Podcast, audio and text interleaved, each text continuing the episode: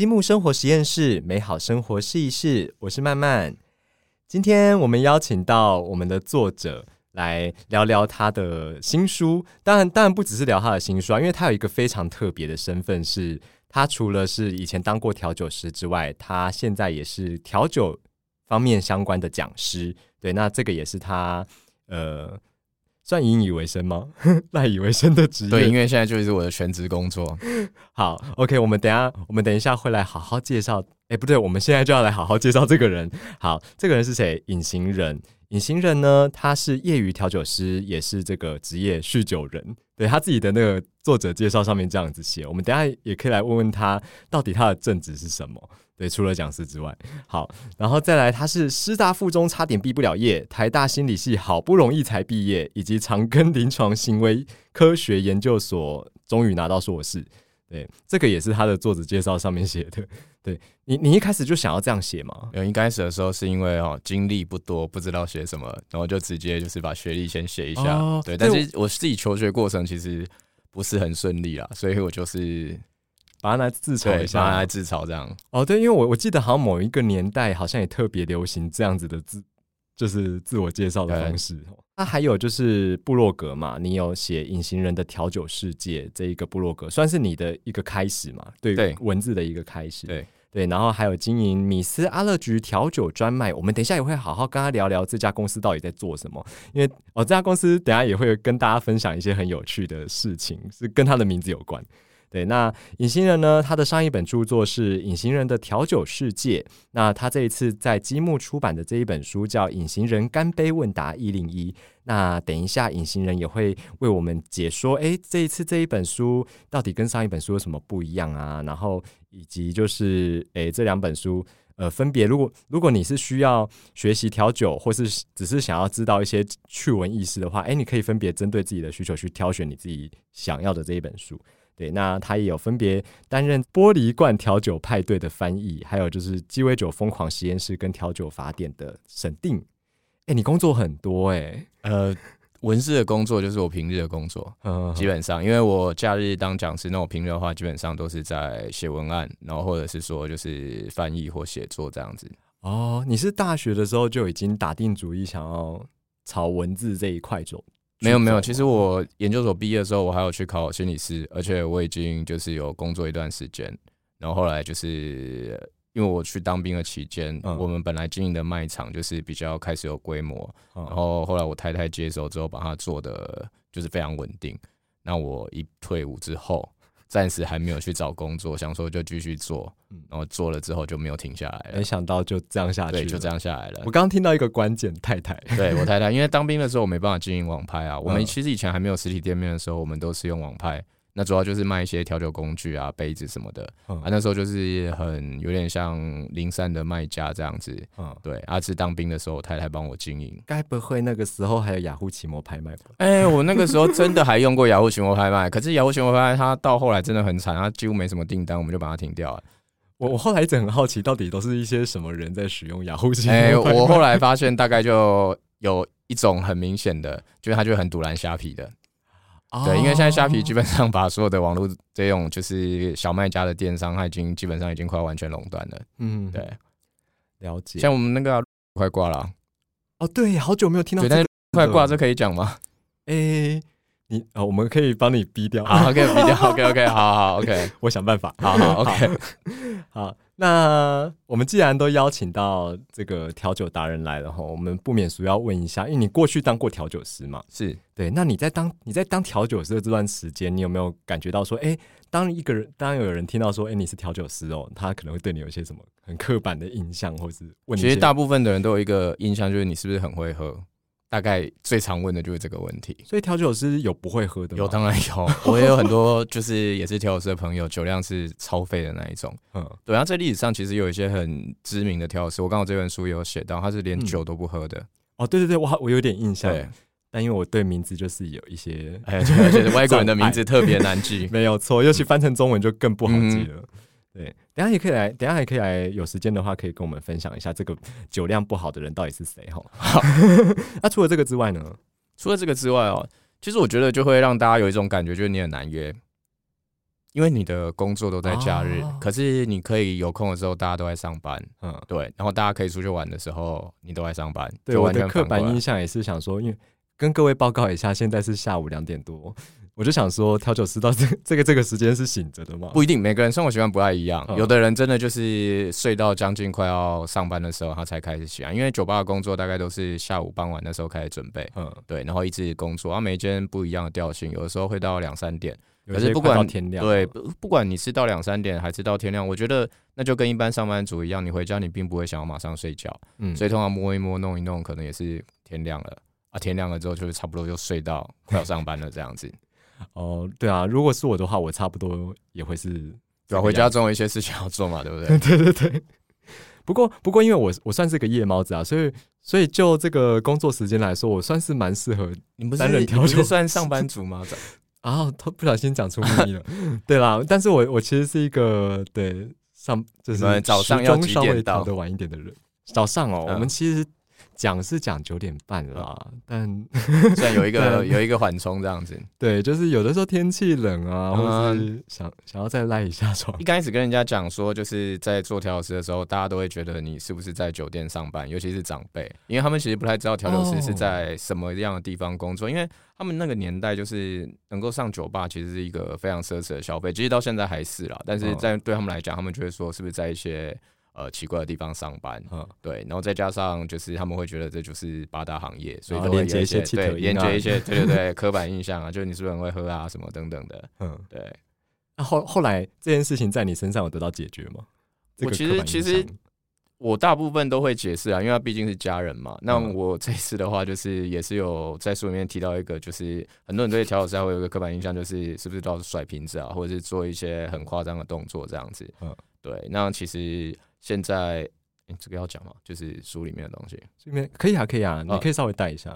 呃，就是里面有一篇提到了，就是其实我们一般来讲，在学调酒人，大部分啊还是以做可以喝的精致调酒为主，而不是就是偏向表演性质的花式调酒。我们一般来讲会甩瓶子，或者是比较大动作的那一种叫花式调酒。嗯。我只能说鱼与熊掌不能兼得。对啊，你用那么华丽的动作做，其实那有些都酒是根本是不是能够真的拿来喝的。他可能也没有真的下去想要让它好喝啦，他是想要让这个表演好看。没错，嗯，像台湾之前最有名的就是那个蜘蛛人啊，他在表演的时候他就直接穿蜘蛛装，然后那个动作其实就是蛮华丽的。嗯，对啊，那句话是调酒，就是让大家看一个哇，好棒棒，给你拍拍手这样子。好，今天呢，隐形人，我们刚有稍微。带到他的这个学经历嘛，他是一个心理系毕业的孩子，对，他是心理系毕业，然后后来当调酒师。于是呢，我就上网随便找了一个跟调酒有关的心理测验，要来跟他玩一下，就是让他获得一些心灵结语跟祝福。对，那就是等一下，啊就是这个心理测验是这样，它叫最了你的心，是 对，它就是在寒冷的冬天，你要你想要点一些酒精饮料来暖和身心嘛，是那。此刻你最想喝的一杯调酒，但是不是你自己选？那个大天使有给你一些选项，哦，是选择题，对，是选择题。好，大天使给你的选项有六个哦，哎，你记一下，这是什么样的调酒啊？什么样的调酒？我全部讲出来你就知道了。OK，好，对，第一杯是黑色俄罗斯，是；第二杯绿色蚱蜢，是；再来第三杯约翰可林，第四杯 Mojito，第五杯玛格丽特，第六杯是 Old Fashion。你说前提是现在是天气很冷的状态，对，然后你想要点一些饮料，酒精饮料来暖和身心，那当然是点最后一杯啊，因为听起来浓度最高啊。哦，我一开始也是这样想。对，好，那我们一起来看看我们的答案，就是大天使会给我们什么祝福。Old Fashion 古典酒，这是一款历史悠久的调酒，还有加糖嘛，苦精，还有一些少许气泡水搅拌，然后再加入大冰块跟威士忌，最后再以。樱桃跟柳橙片装饰，这个等一下，现在不太能够用樱桃跟柳橙片装饰哦。为什么？因为那个算是。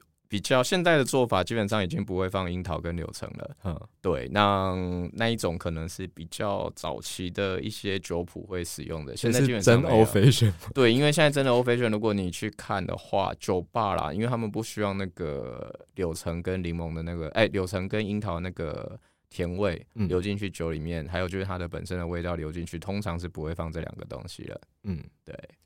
好，了解。我我我我们 中就是没关系，只是心理测验，不要 不要太认真啊。他想讲什么？没错，哎，我就是要这一炮，就是我就要你来，就是吐槽一下 他的酒谱。没有啊，不是吐槽，就是稍微导正一下，就是哦，现在的这个 fashion 已经不是这样子做的。对，好，来告诉你一下他的心灵结语，就是古朴精粹。对，old fashion 是老经验的人才会选的酒，纯粹纯粹的爱酒人他会喝威士忌，然后沁人心脾的酒气会让人家觉得警醒。然后你喝酒也不是为了喝醉，是为了放松身体，让精神专注。嗯哼，是有有中吗？呃，其实讲的有点快，我没有听得很清楚。不过没关系，我觉得他其实就是想要把调酒的那个意向跟喝酒的人做一个结合嘛。对，其实简单来说，我我我我想，我很好奇，谁会点某一豆？谁会点某一豆？这个应该是大部分人喜欢的调酒，应该很多人会选吧。Mojito 的心灵结语，如果你是选 Mojito 的观众，你是简单纯粹，然后相信生活的单纯，然后也实践生命的纯粹，对，然后就是这种，他说这种酒是一种用于社交跟浅尝友情的关系的酒，友情哦。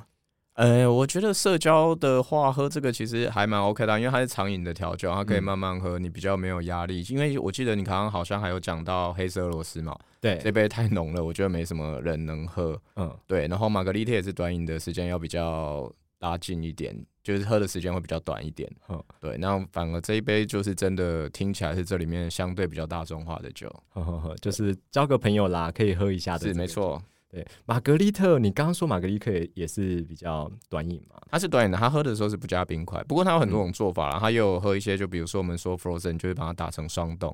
嗯，对啊，那一种的话也是可以喝比较久一点。但是霜冻有个问题啊，就是霜冻因为把冰块放下去都打在一起，很多人喝不出来里面有酒，所以很容易喝这种酒喝到灯出。我应该就是 非常喝不太出来酒，它太冰了，然后又又有酸甜，其实真的喝不太出来。我好像印象中有一次是点，也是也是类也是类似马霜冻双调酒，对对对。然后就是因为它酸酸甜甜，然后就是我自己我自己当下可能也喝的有点醉，就觉得只要稍微有点酸甜，我都觉得酸酸甜甜。对，而且 是不是没什么酒味的感觉，对不对？对，它就是很它很快就可以喝完的。对啊。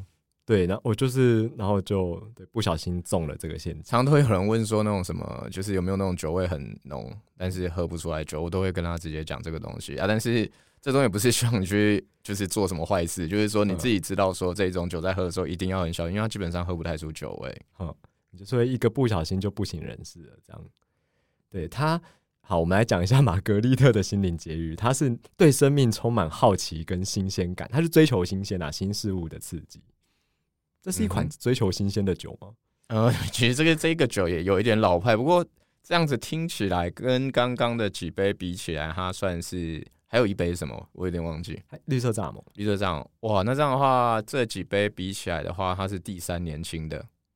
哦，约约翰可林还有一个约翰可对约翰可林很老了，然后那个就是你刚刚讲欧菲选要更老，不用说，嗯，对啊，第一个黑色罗斯的话是八零年代，它算是最新的一杯，哦，对，所以玛格丽特它又晚一点，在于绿色蚱蜢之后，所以他就是第三名这样子，第三年轻了，他是我们中生代，对，如果真的要最年轻的话，其实是黑色罗斯，可是他也没有多年轻了，他也今年也四十几岁了，嗯，对，OK，好。然后回到我们的那个 fashion 啊，因为 fashion 它还有一个祝福跟提醒，想要哎想要分享给你，就是就是古朴的人呢，朋友都很两极，合则来，不合则去，就是不用过度的犹豫，你不需要迎合任何人，对，就是反正物以类聚，就是大家相处，你你觉得有戏的，就是 OK，那没戏就不要浪费时间这样。然后大天使米加勒他还说，就是。用清晰的意识来选择，勇敢的说是或不是，生活不该浪费在勉强和相怨中。好，我是讲太快，我 我对我刚刚一时听的不是很懂，但是我刚刚这样听起来啦，我觉得还蛮蛮接近的，还蛮接近的，还蛮接近的。哦，表表表示这个。发展这个心理测验的人，他还是有在想每一个酒背后的，他应该都是知道那个酒本身至少风格是知道的，嗯，对，所以他可以跟一些就是连接在一起。而且其实我说真的，就是你通常喝酒喝到 old fashion 的话，通常都是已经真的有喝比较比较常爱喝酒的人会去点的东西。嗯，像刚好这本书里面我有一个地方在讲说，那个就是访问就是各个酒吧，他们列出卖的最好的鸡尾酒。那可是像 Old Fashion 这个酒，其实，在台湾就是只有喝酒的人知道，可是在国外的话，就是在酒吧里面卖的最好的酒之一。哎，讲到喝调，就是有喝的人才知道这件事情，让我突然想到一件事，就是我现在不知道是不是我自己的个人主观感觉啦，就是我去酒吧的时候，我都我通常会点来点去就是那几种酒。嗯哼，对，是我自己的经验呐，就是台湾人最常听到的调酒大概就三杯，就是长岛冰茶。对，然后还有那个 Mojito，Mojito 这两个是最多的。那顶多再多听到一些，可能就是像 Gin Tonic 啊，或者是 Margarita 这一些。对，那这一些的话，其实呃，就是就算你没有在喝调酒的人，可能都听过的调酒。对，但是刚像刚刚那个 Fashion，那说真的，就是你真的有在喝调酒的人才会知道。嗯，对，呃，也不是说行家，就是有在喝酒的人。呃，就是我刚好就是会特别去提这个，就是因为其实蛮多人都会问说，就是哎。到酒吧要怎么样点酒啊，或者是说怎么样点酒才会让自己觉得看起来好像哎，好像真的有懂一点这样子。而我觉得其实不用勉强，因为有一些所谓的真的，你说比较特殊的酒款，我觉得它口味其实都不是那么大众化。像我们刚刚讲的那个 Old Fashion，其实就是一个例子，基本上它跟纯烤没有什么两样了。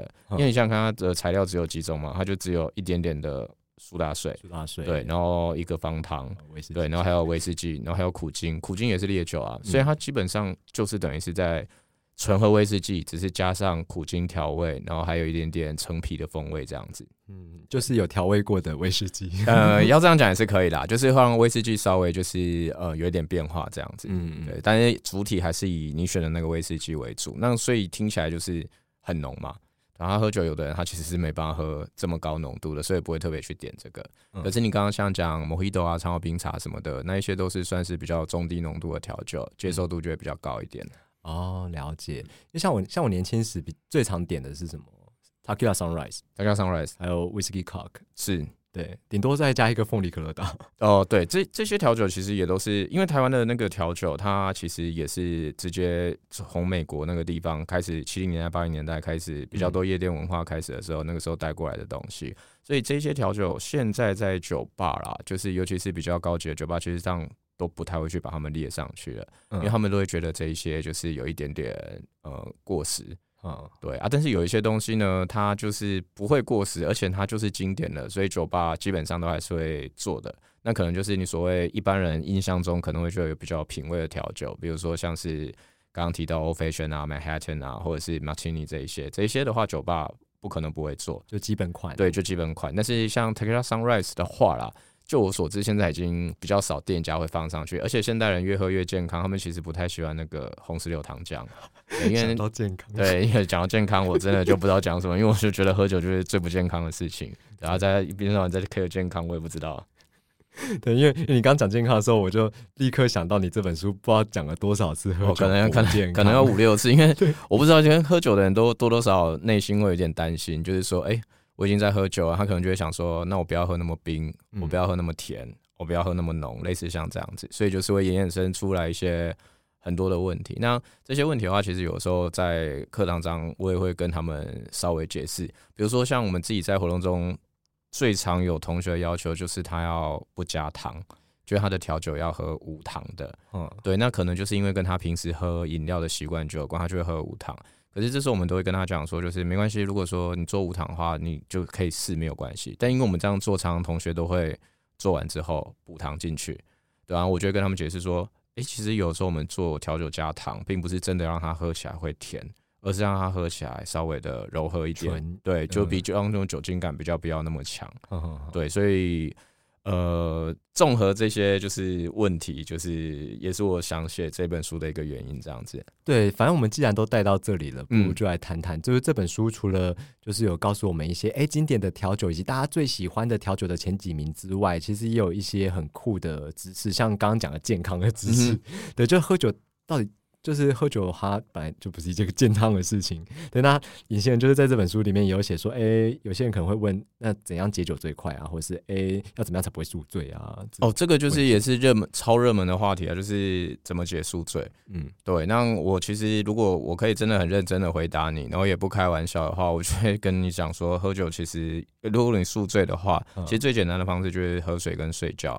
可是有时候真的没办法，比如说有些人他就是要上班了，对啊，就一定要起身的话。那我就跟他讲说，就是如果你可以吐的话，赶快吐一吐，嗯对，但是不要用挖吐的方式，就是不要不要用外力去，对，不要用外力去吐。然后我刚刚讲最简单的方式就是你把杯子。然后罩住你的口鼻，然后原地一直旋转，转到想要吐，自然吐比较快一点，这样子。这某种程度上也是一种外力吧？呃，至少不要去抠喉咙，对，因为硬抠的那一种，就是不是身体自然反应的话，很容易受伤。嗯，就经验啦。我自己，我自己好像也是，就是喝宿。也不是喝宿醉啊，喝酒醉的时候，我也是会一直狂灌水。就是当我觉得不行了的时候，我就一直跟 八天的说我要一杯水。对，如果喝水的话，其实就是它会减缓你的吸收嘛，就是让你比较不会那么快酒醉。因为其实喝酒要醉最快的方法就是空腹喝。嗯，对，空腹喝很快吸收，很快就会醉。对，它第一个处理的就是你的酒精。对，身体没错。对，然后喝水就是让你在你身体里面旅行的酒精一直被代谢掉的。对，哦，我 我刚我刚说空气吃。安静了一秒，他说：“我讲错，没有。其实 其实他，哎，应该是这样讲，就是酒这个东西比较特别，就是他身体就是都会把它代谢到完，除非你把它用吐的方式吐掉，所以才会有人会有所谓的脸红，或者是说就是比较不舒服的酒醉症状，就是因为他在代谢的时候，它的功能跟其他人不太一样。嗯，所以其实酒这东西还蛮神奇的，就是当它从你体内要出来的时候，其实是都已经代谢完的了。嗯，对，对啊，这个。”关于这个解酒的这个小知识，大家其实可以在这本书里面看到更多。还有什么什么解酒，什么脱青梅哦，对对对，真的很科学。那个是在解释，就是为什么有人喝酒会脸红，然后有的人喝酒不会。嗯，对。那讲比如说刚刚刚讲到那个呃宿醉的那个部分啊，就是呃除了喝水跟睡觉之外，这一本书我也有提到，就是很多人喝宿醉，他会去喝所谓的回魂酒。嗯，对。然后小时候我家里的人都会这样跟我说。就是如果说你喝酒喝到宿醉，隔天可以再喝一点点酒，而且他们强调说一定要喝温的，嗯，对，因为他们是说因为的血管昨天因为喝酒扩张，现在收缩，所以血液送不到脑部。我好像听过这这个说对，这个这个东西就是我小时候最常听到就是说法，可是现在怎么听听起来都像卖药电台讲的东西，所以老师有尝试过。我其实真的非常非常不舒服的时候，我才会再喝一点点，要不然我正常的宿醉，我基本上因为我的工作相对自由，嗯，我觉得多喝一点水，然后让自己再休息一下，再开始工作，我觉得这是最健康的方式了。那如果说你真的像我刚刚讲，如果你真的要上班的话，除了说就是想办法让自己先吐一吐之外，另外一个方式就是你先喝一点点的碳酸饮料。对，因为碳酸饮料它本身通常会有一些糖分，你至少可以补充那个低血糖的问题，然后还可以顺便补充脱水的问题。然后最重要、最重要，为什么会推荐碳酸饮料？是因为碳酸饮料有气，如果你想吐的话，它会让你吐的比较快，对，它会加速你吐的反应。嗯，就是一直从你在你身体里面灌气。对啊，所以就是如果真的不知道喝什么的话，就是喝碳酸饮料。碳酸饮料就选你喜欢的就好，像我自己都喝可乐。为了解酒，喝更多的酒，听起来有某种以毒攻毒的迹象。对，就是我在喝醉就不算 宿醉的那种概念。没有错，就就好像很常听到这个说法。对，嗯，好，我们我们其实原本没有要那么早聊到这里的啦，是因为真的是刚刚的那个调酒心理测验不小心就聊过来了。对，那刚刚我们在简介里面有提到说，隐形人，你自你的那个简介有业余调酒师，那你的正职是什么？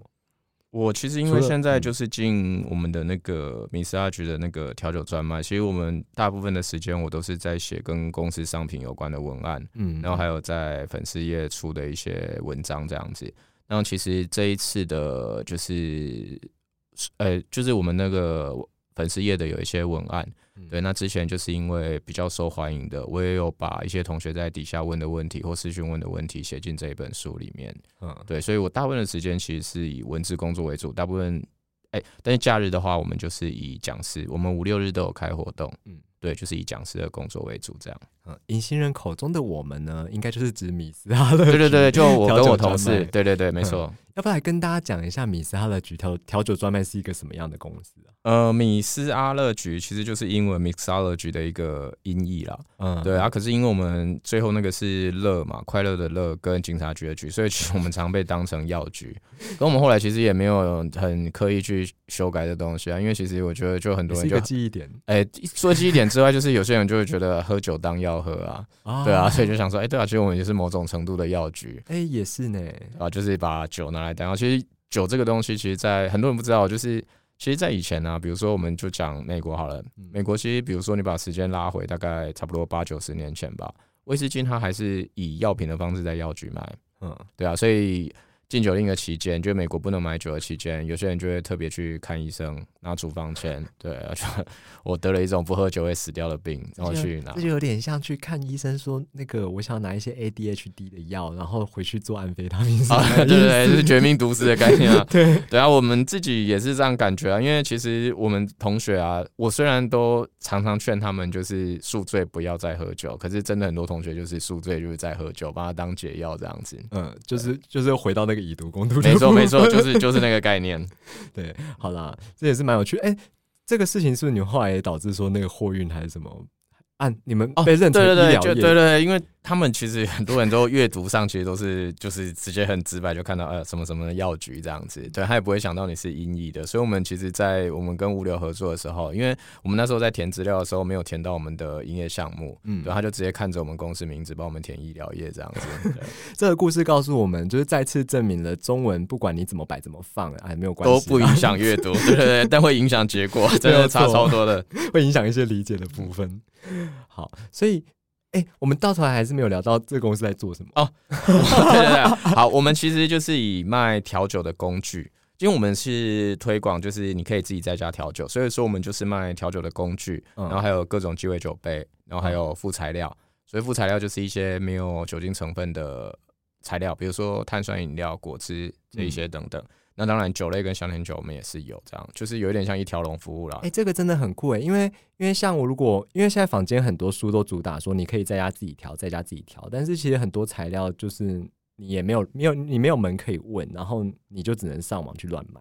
对啊，因为以往的话就是卖酒的卖酒，卖工具的卖工具，卖杯子的卖杯子。那我们就是说希望能够整合，因为。我自己是觉得说，就是卖杯子的人，他一定要考量到用很多种杯子嘛。对。可是我们可能就是可以锁只锁定就是鸡尾酒常用的杯型，所以我们就可以更把我们的就是产品放在就是专门就是以在家调酒为主的商品这样子。嗯。对。那有一些就是比较特殊的东西，就是可能真的要到很细很细的，可能就是会到所谓的专卖店去买，比如说专门卖杯子的餐具行啊，或者是专门卖酒的烟酒商啊等等。嗯嗯。对。那有没有有没有你你这个众多商品之中有没有就是最冷门的，就是最最乏人问津的？最乏人问津哦！你可能进货想说他应该可以 大赚一笔，我每次都是人家问我说什么东西最热销，你突然问我什么东西最冷？因为我就是知道这个问题一定很常人有人问，所以我就想说问问不一样的。好，因为我刚刚在你这样问的时候，我已经想好要讲热销商品。那你这样一问的话，你可能没有没有没有，你让我想一下，我想一下我的我们最冷门的商品。嗯，都卖太好了。没有没有没有，不是真的有一些很冷门。呃，如果是讲酒的话，哦，我必须讲一件事情，就是我自己在很喜欢喝的一种酒叫苦艾酒。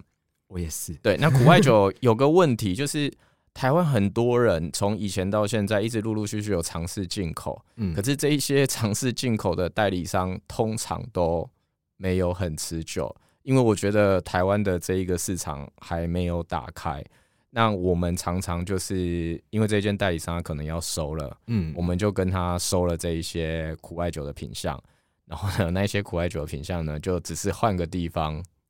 继续继续蹲着这样子，但是我自己其实很努力的一直在做一件事情，就像我们自己门市有一个课程叫做绿仙子奇幻之旅，那我就是在里面就是会带大家做三杯苦艾酒的调酒，其实就是希望说尽可能能够推广这个东西。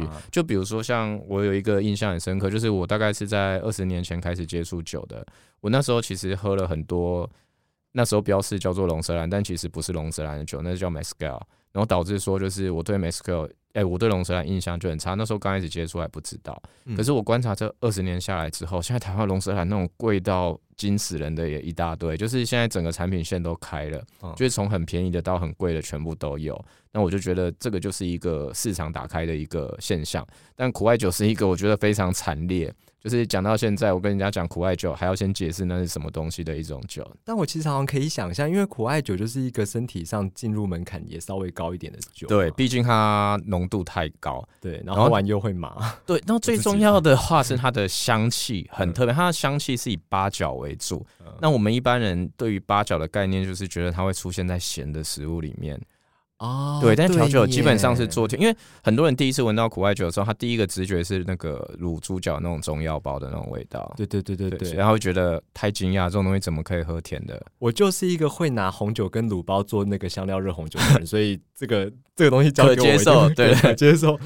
对我我我会我会爱上苦艾酒，是因为我好像十五六年前就是还是国中高。高中的那个阶段，就我爸带我去酒吧喝，我第一个喝的就是他，他那时候跟我说大麻酒。哦，对对，那时候都用这个东西当宣传。对，然后然后我觉得因为小时候被被灌到坏掉了，已经不怕这个东西了。对，长大还是蛮爱的。嗯，国外酒其实，在台湾有一个大家更熟的名字啊，叫艾比斯。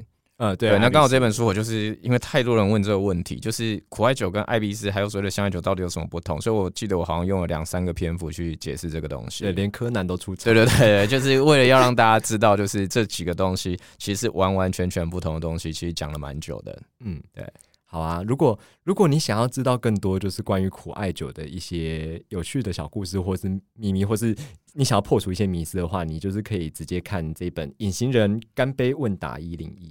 对，因为我们花了太多时间在闲聊了，毕竟他是聊天系的作者。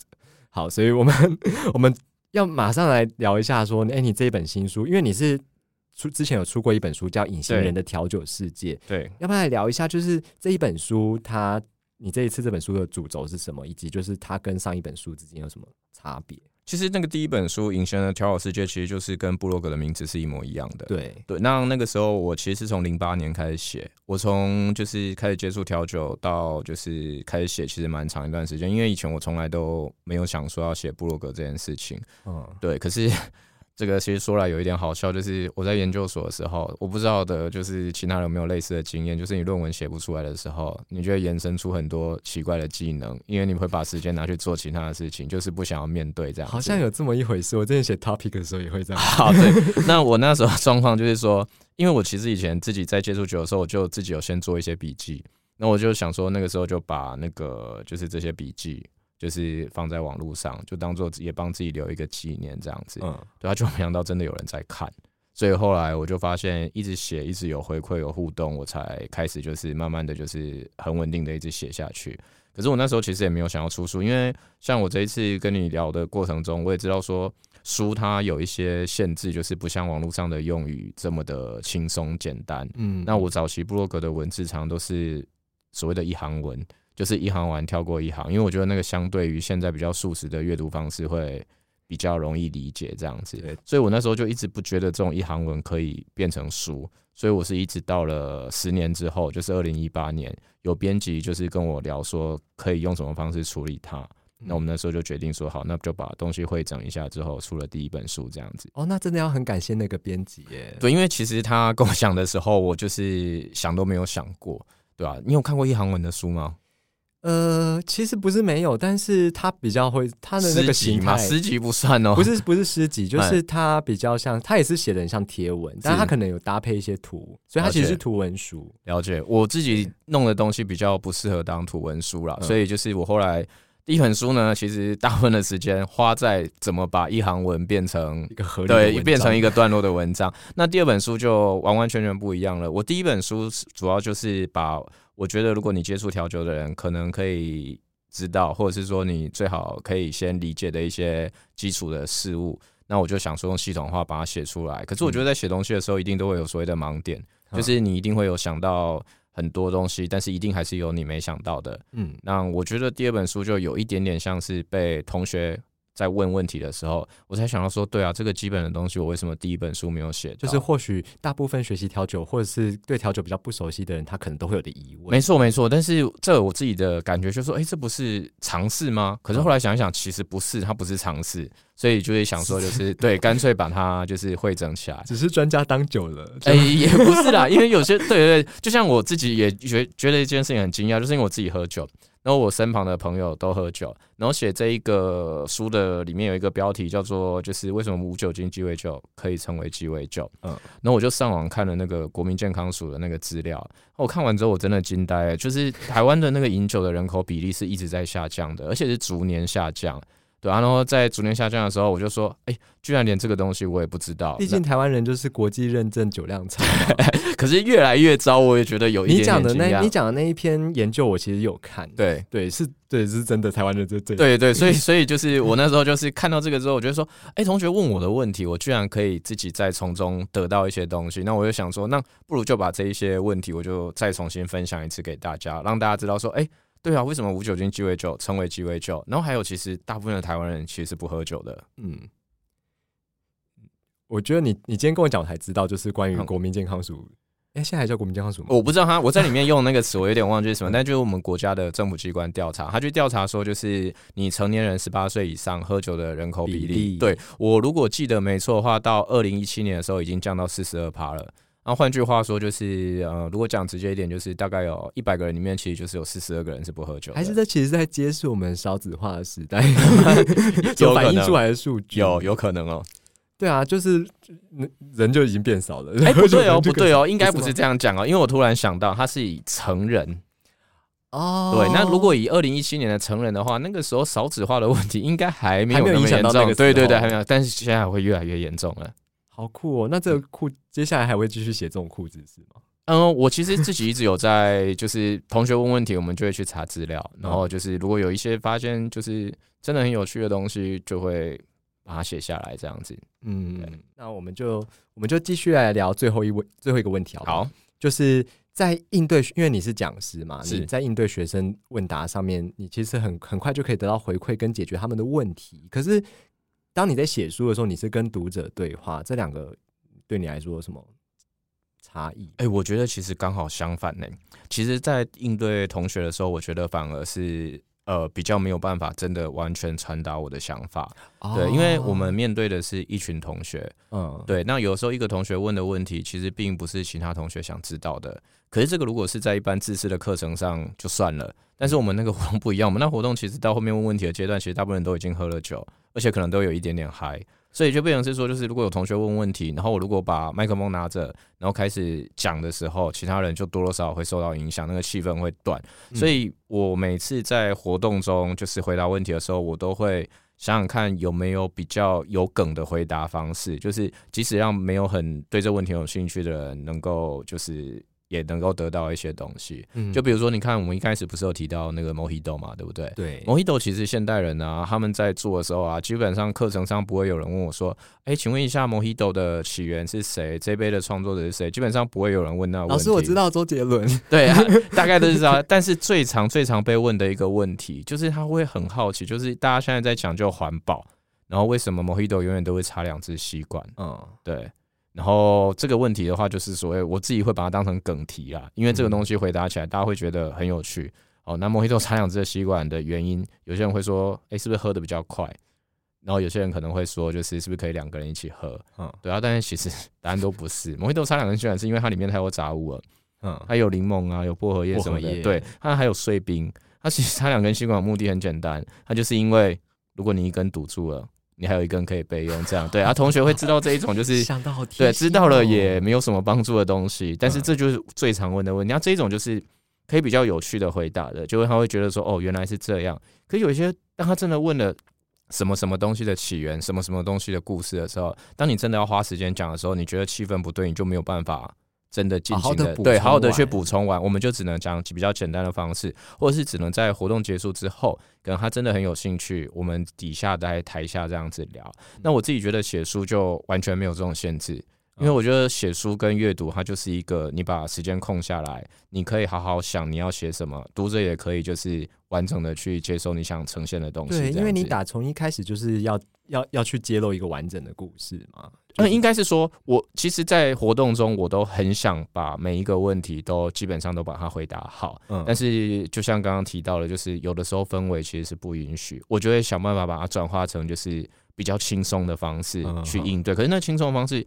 有的时候并不是我真的想讲的，就像我书里面，我有些回答我会写两种版本。第一种就是我在活动中我会怎么说，因为那个是一个我觉得大家比较好理解，而且对于当下气氛比较好处理的一个方式。对。但是另外一种就是我自己真的想讲的，那我觉得不适合在活动中讲出来的，我就会把它写在书里面表达出来，这样子。但它又是一个蛮重要的知识。对，没错，就是呃，我真的想传达的东西，通常资讯量会比较大，但是就不适合用讲的这样子。好，所以那学生跟读者，你你觉得如果挑一个的话，你觉得难最难的是谁？呃，我觉得学生的话，哈，他应该是说，嗯。呃，同学的话，同学应该是说，就是我可以立即看到他们的反应。嗯，其实当你一直在从事这个工作的时候，你就会很直觉知道，比如说今天自己讲的好不好，或者是说你就会知道说同学的反应。就是我刚刚说的回馈是对回馈是及时的，但是书这东西不一样，它需要比较长时间的，就是有人慢慢跟你就是提到说，哎。有什么东西可能是你可以再补充什么的？对，我们也是在皮皮刷等待读者的分享。对，没错。好啦，那我们最后呢，还是请隐形人来，因为我们今天讲的这些东西，其实书里面都有啦，大部分的内容跟八卦。包对包含八卦这本书的很很大一部分那个精神那个灵魂是八卦。那这本书你除了可以从隐形人在教学活动中呃教到的一些基础酒款知识啊、材料啊，还有就是一些趣闻轶事跟一些各路迷思，还有就是职场的一些所见所闻之外呢，你还会得到一些酒谱，跟大家分享一下你为什么会附酒谱，好不好？哦。嗯，因为我 因为这是一本问答集。我之前有一件事情，就是我在跟上一个编辑聊的时候，我其实，在写书之前，我问他说：“哎，台湾哪一些调酒书卖的最好？”然后他那时候就跟我讲了一个东西，他说有一个东西呢，很多人在出，然后很常青，然后也是不管怎么样都有一定销量的，就是只有酒谱的书，好像也是我们家好像也是这样。对对对，就是有就是标准的，就是呃食像食谱这样子，里面就会介绍各种东西。那我会觉得说，就是相对于问答集之外，是不是也可以带一些调酒给大家？对，而且这些调酒其实我就是把它设定成我自己常看一些国外的翻译的调酒书。嗯，我常常觉得有一点非常可惜的，就是他们用的一些材料，台湾不太容易取得。哦，对，因为像积木在做食谱也是会遇到这个。对对对，而且难取的就算了，有一些甚至是要读者自己做。那那些材料如果要自己做，其实就会让人家会比较没有那么有动力这样子。他就我就会默默把这本书放回书架，然后开始找餐厅。我我自己的感觉就是这样。而且其实在我自己呃刚开始接触调酒的时候，我自己每次拿到一本酒谱的书，我那时候第一个我能够做，一定都是我最快可以找到现成材料的。嗯，那我所以在这一本书里面的这一百多杯酒里面，其实。有很多杯真的，说不定是你家冰箱找一下就可以做的东西，就是变成是说真的希望你可以动手主要。当然还是有几杯会比较需要备料的，我也会让它设定在是台湾一定买得到的东西。好啦，真真的买不到的话，你们可以去咨询一下米斯阿乐局。我们基本上，对对对，我们大概里面提到的东西，我们基本上都有卖了。嗯，对对，好。然后买这本，现在买这本书有没有什么特别活动跟大家介绍？呃。我们在那个书封这里，就是有一个，如果说你是单纯想要买东西的话，我们有一个商品的抵用券。那如果说你真的有兴趣参加我们的活动的话，我们活动其实都有公布，有蛮多种的。那你如果现场报名的话，就是我们可以有一个折扣价格这样子。嗯，我们有那个积木文化读者专属优惠的这个抵用券提供给大家。对，但是只有到明年的十二月底嘛。对。对，那大家就是好好把握，赶快去把我们的手刷抢光光，用用新台币把他们下架。好，最后一个问题，就是因为你这本书看起来就是感感觉很感觉很怕被学生讨厌啊。对，这所以是真的吗？其实我我是纯粹八卦。我刚刚就是有就是刚刚有稍微提一下啦，就是当下的回答跟我实际心里想的回答有的时候是不太一样。对，那有的时候当下回答，其实主要就是因为我希望大家可以比较能够接受的方式去讲，嗯，对，那就是，嗯，我相信学生们都会很爱这本书啊，因为就是里面有太多的小刮胡跟删除线，实在是太经典了。对，还有一些就是 呃台面上的回答，跟我私底下想讲的东西。对，里面还有一些有点母汤的箴言，那大家反正就就是。用新台币把它下架了哈。好，我们今天再次谢谢隐形人来到我们现场，就是跟大家分享这本书。那有兴趣的朋友，就是也欢迎上米斯阿乐局调酒专卖去了解更多。有如果你有有想要有想要买的材料或者想要买的酒，但是你不知道要去哪买，或者是该该怎么做啊，或者是该要准备什么东西，你都可以问他。好。